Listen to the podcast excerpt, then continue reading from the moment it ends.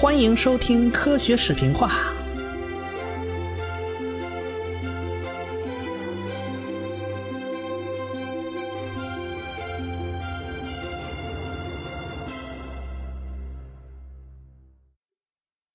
上回讲到啊，有人来找贝尔，这个人是自己大老远从巴黎开车来找贝尔的。这贝尔一瞅不认识，这到底是谁呀？后来这人自己介绍啊，他叫阿斯派克特。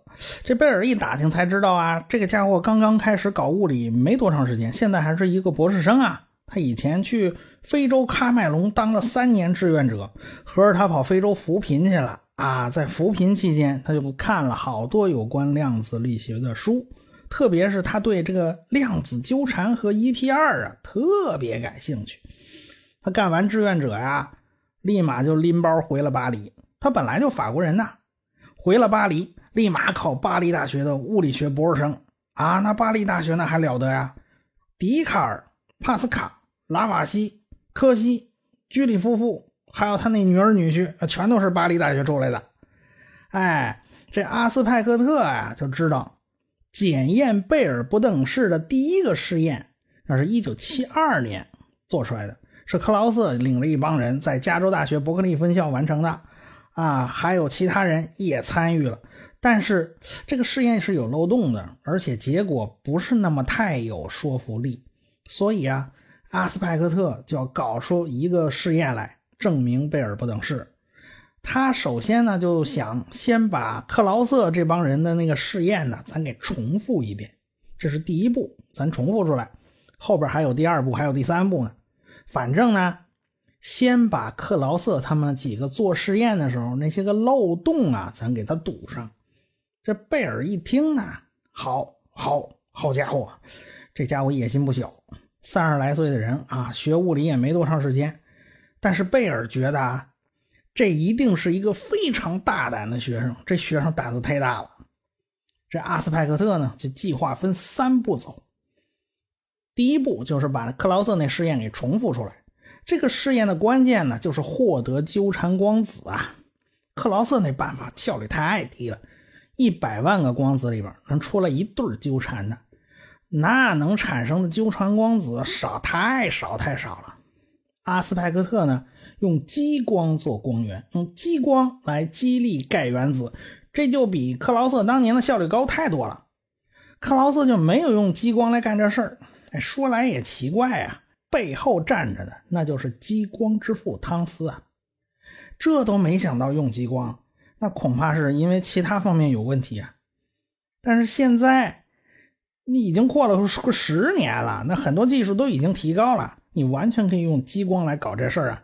光子有两个偏振方向啊，你只要一检测，那光子的偏振方向它就决定下来了，这两个偏振方向一定是相互垂直的，哎。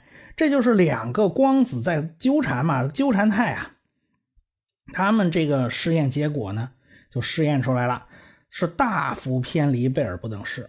用激光做光源，效果果然是很好啊，它达到了九倍误差范围啊，比当年克劳瑟那数据质量高了好几个等级啊。哎，当年克劳瑟他们只是五五倍的误差范围，这第一步说明是成功的。那第二步呢，就是利用双通道，就想办法提高光子利用率，哎，减少以前试验中所谓的侦测漏洞。这个试验呢也大获成功啊，他最后获得的数据啊是四十倍于误差偏离范围，他是违背了贝尔不等式的，哎，他就再一次证明了量子力学的正确性，结结实实那打了爱因斯坦的脸。那第三步呢？他就玩个当时很新鲜的东西，哎，叫延迟选择试验。所谓的延迟选择试验，就是彻底要断绝两个光子之间暗通消息的可能性。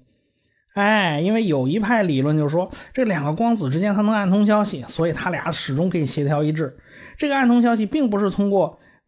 现在的说所所谓的那个量子这种效应去完成的啊，它可能是走的别的路线。那好，我们就得把这个给它堵上。哎，按照量子力学的原理呢，量子纠缠是不依赖任何信号传递啊。哎，它依赖的是物理学守恒啊，这一切都是瞬时的，而且它没有办法屏蔽。对吧？他怎么都能穿过去。所以呢，贝尔就给出了个主意，说你设定俩偏振片然后你就傻乎乎等着俩光子飞过去。这时间太长啊，那说不定有机会这两个光子暗中就沟通消息了。我们知道啊，这消息传递速度最上限就是光速了。那么好办，咱们先把这两个光子距离给它拉开啊。这这光子不是往两头跑吗？那咱就跑远点两个减偏器离开了十三米啊。假如他们通过某种方法暗地里通消息，那按照光速的话，也要跑四十纳秒，对不对？光速最快嘛。哎，我们在两个光子的检验器之前加偏振片然后这个偏振片还是可以使用电去控制的，我们瞬间可以改变偏振片的方向，这个时间只要十纳秒。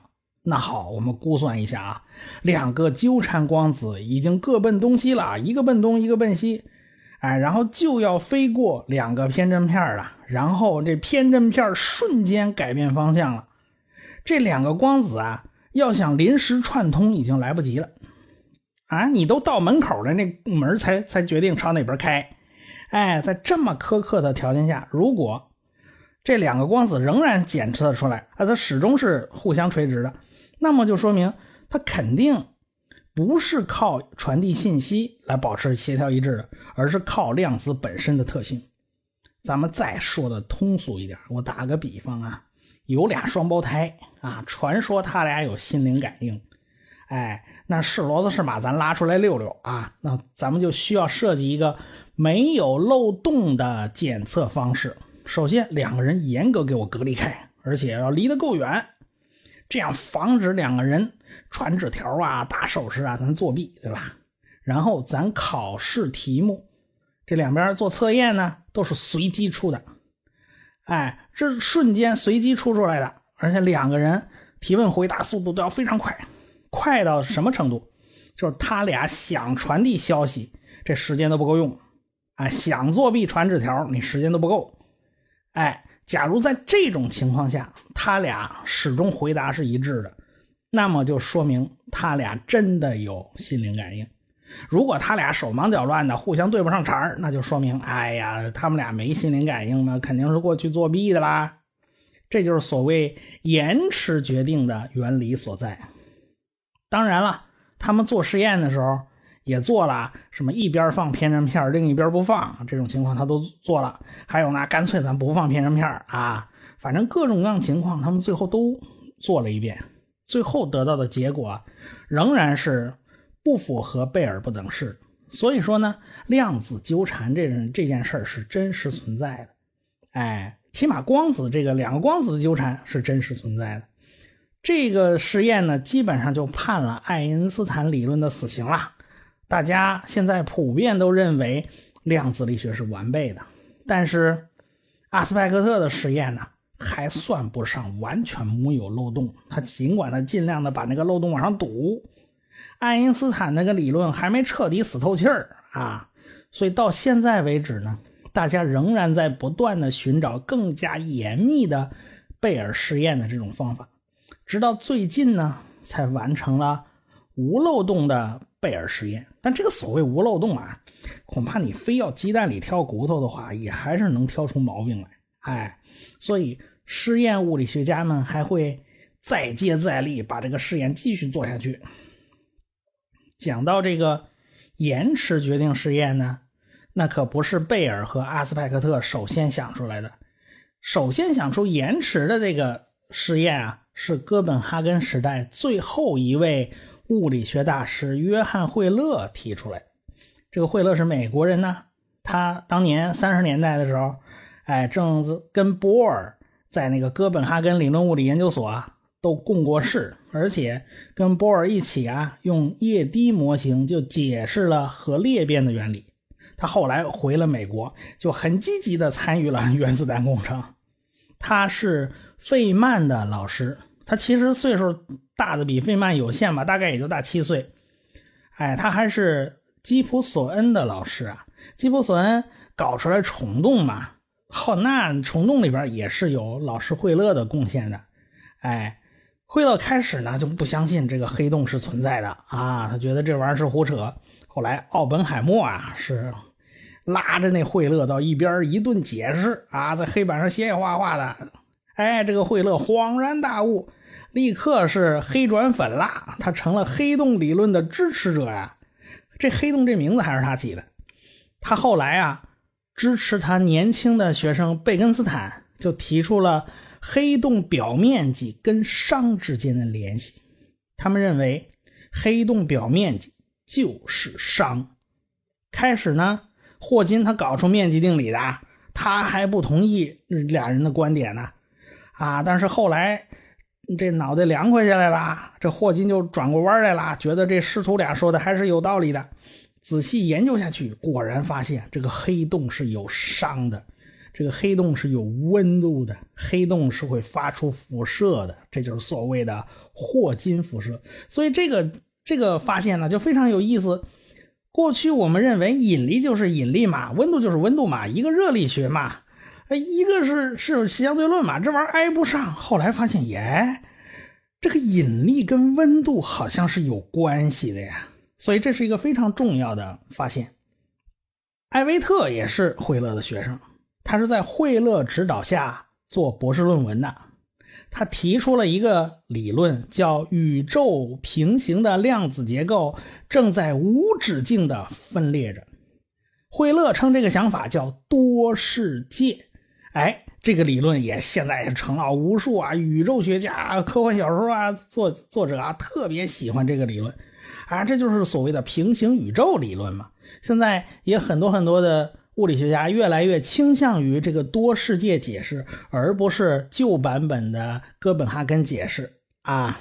这惠勒反正很喜欢跟年轻人一块搞研究，他好多论文就是啊，他拉着一个年轻人，俩人一块搞的啊。他非常支持年轻人的疯狂想法，那什么黑洞、虫洞、量子泡沫、平行宇宙，这些想法都很疯狂的。啊，费曼评价他老师惠勒，就是说那惠勒一直都很疯狂啊。总之，惠勒是个非常好的老师，他跟爱因斯坦的私交也很不错呀。爱因斯坦跟惠惠勒相比啊，他大了人家三十二岁，但是这两个之间交情很好，可以算是忘年交啊。后来，惠勒一九七六年就从普林斯顿大学他退休了，后来又来到了德克萨斯大学，那岁数也大了。不可能再像年轻时候那样冲锋陷阵了，而且人老了呢，就难免喜欢回忆过去。他就回忆起过去啊，什么爱因斯坦和波尔的那种争论，他一直萦绕在心头，盘桓不去。他开始思考量子力学最根本的问题啊。他当年跟爱因斯坦聊天啊，爱因斯坦就非常沮丧啊。他甚至有一次，他就问惠勒呀。如果人们都不去看月亮的话，那月亮还会在天上吗？那月亮还存在吗？这个是个很伤感的问题了。到一九七九年，这年啊是爱因斯坦诞辰一百周年的纪念。哎，在纪念研讨会上呢，这个惠勒就做了发言，他就提出了一个延迟选择实验。这个实验其实是双缝干涉试验的变形。双缝干涉试验大家都很关心啊啊！假如这个两条缝，我发一个光子，这个光子到底是通过了左边这条，还是通过右边这条呢？哎，现在惠勒给改了啊，惠勒就不用这个两条缝了，惠勒用的是半透明的镜子，这光子打上去啊，要么反射，要么穿过去，这个概率啊是一半对一半，哎，有一半的机会反射，有一半的机会穿过去。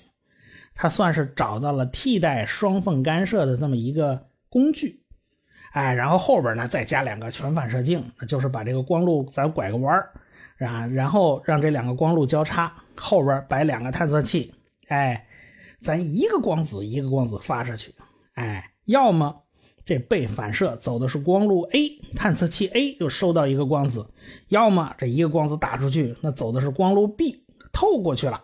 然后探测器 B 就会接收到光子，反正呢，你一个光子一个光子发出去，总归是一边一半哎，探测器 A 和探测器 B，哎，每个人接收到了一半的光子。那咱们好呀，这个两个光路啊有个交叉路口，哎，假如在这个光的交叉路口上，咱再摆一个半透的镜子，哎，就咱就摆上第二个半透明的镜子，然后呢，就使得光路 A 和光路 B 的那个光啊，咱产生干涉。你只要仔细调整两个光路的距离，那就很容易使得探测器 A 永远收不到粒子。因为两个波束，我们可以调节的恰好做到两个波束抵消。探测器 B 呢，它每次都能收到粒子，哎，这就是波粒二象性啊！这个光既是粒子又是波，咱就体现出来了。好啊，假如你放进第二块半透镜，仔细调整，哎，真的实现了一个探测器永远受到光子，另一个永远收不到，那就说明白这个。光子是怎么干涉的呢？这个单光子啊，是自己跟自己干涉的，哪怕只有一个光子，它也是同时走过两条路径，达到探测器，起码走了两条路啊！这就是波粒二象性，既是粒子又是波。这还不算毁三观。假如咱玩个延迟决定，咱就第二块半透镜啊，我们可以延迟放到光路里面。咱一个光子啪已经跑出来了，咱们掐着掐着表，大概估算一下时间。我们估摸着这光子已经跑过了路程上所有反射镜了，哎，也就是说它不可逆呀，很快就到这十字路口了啊！我们突然把第二块半反半透镜插进去，那会有什么现象呢？按照哥本哈根学派的解释啊，应该跟一直插在那儿没两样。那么这事儿就变得很诡异了。我不插第二块半透镜，那么光子肯定是随机选了一条路，要么路径 A，要么路径 B。假如我插了第二块半透镜，那这个光子就应该同时跑过路径 A，跑到同时跑过路径 B。那好呀，那我耍个坏，我戏弄一下光子。这光子吭吭吭快跑到了，我突然把这半透镜插进去，这光子啊就立刻从随机选一条路变成了同时走过两条路。他怎么变过去的？他怎么怎么跑的那么快？他什么时候这光子跑回去重新跑一遍？这不可能啊！但是你再往下引申，有一个更加毁三观的解释在等着你，就是说我后边的这个动作会改变前面的事，就改变了过去的事。你要是这么办的话，那因果律可就完蛋了。哎，大家如果对延迟实验有兴趣，不妨自己去网络上搜索一下。毕竟这个音频节目它没有办法画图做演示，我也不希望因为我的语言表达的限制啊，弄得大家一头雾水啊。估计我估计现在已经有人一头雾水了。真要有兴趣的话，最好大家还是自己去动手搜索一下延迟选择实验。惠勒的这个实验呢，他当时设想是个思想实验。但是惠勒高就高在这儿，这试验能不能在实际实际上做出来呢？是可以的，它可以做出来，它有实用性的。这个试验在五年之后，马里兰大学有一帮人就把这个延迟实验给做出来了，证实了惠勒的设想，而且慕尼黑大学也得到了同样的结果。所以我们现在知道了。量子世界的事儿啊，你真不能拿宏观世界的规律往往那儿生搬硬套。后来呢，就有哲学家就开始总结啊，惠勒把量子力学的测量行为和时间本质之间的关系突出的表现出来，把哥本哈根学派的思想推到了逻辑上的极致。这是一九七九年的事儿。哎，但是五年之后呢，就一九八四年，就在。一九七九年，这个天文学上啊，碰巧有个非常重大的发现，在遥远的宇宙里面发现了两颗类星体零九五七五六幺 A 和五六幺 B 这两个类星体的距离啊，非常非常近，是简简简直是这俩就紧紧挨在一块儿，而且啊，看光谱，嗯，完全一样，这光谱就相当于类星体的指纹呐，这指纹一样意味着什么？看亮度完全一样，看上去怎么都是一个家伙的两个镜像。现在呢，基本确认这两个类星体其实是同一个。它为什么会看起来是两个呢？它这个类星体离我们有八十七亿光年之远，非常非常远。但是在中途上，三十七亿光年的地方有个星系，这个星系现在也也已经被观测观测到了。这个遥远类星体发出的光路过中间这个星系的时候，因为巨大的引力，光线发生了弯折，导致我们从地球上看起来好像是两个类星体，其实它只有一个。那么好了，惠勒听到这消息，他立刻就来劲了啊！他立刻想出一个好办法，一个引力透镜现象，把与遥远的星光咱劈成了两束啊！这太好了，那咱们就用这个天体来当光源，用这个光源，咱来玩一把延迟选择实验，怎么样？要知道，八十七亿光年。啊，你这边也你也弄个半透镜啊，砰往里一插，那光子飞了八十七亿光年，都快飞到你这儿了。啊，你这一插，人家难不成跑过去重飞一遍？那是不可能的。可是你这一插，这个光子的形态啊，瞬间就改变了，从原来随机选了一条路，就直接变成了同时走过两条路。它怎么变过去的？哎，所以。如果这个实验符合哥本哈根学派的解释的话，那就不得不让人叹为观止啊！而且这个实验还有非常重要的寓意在里边啊。引力导致光线发生偏移，那是广义相对论的范畴啊。用广义相对论的现象来验证量子力学，不得不说是一个非常绝妙的主意，而且也预示着宏观与微观。可能是统一的，但是这只是一个猜测，到现在还没有任何的结果。惠勒一九七九年就提出了延迟选择实验，巧的是，也就是在这一年发现了类星体的引力透镜现象。哎，一九七九年还有一件事也很值得关注，什么事儿呢？就是有三个人。拿了这一年的诺贝尔物理学奖，他们的贡献开启了统一之路。到底是怎么回事呢？咱们下回再说。我是汪杰，我是卓老板，我是吴金平，我们是科学声音。感谢大家的支持与关注。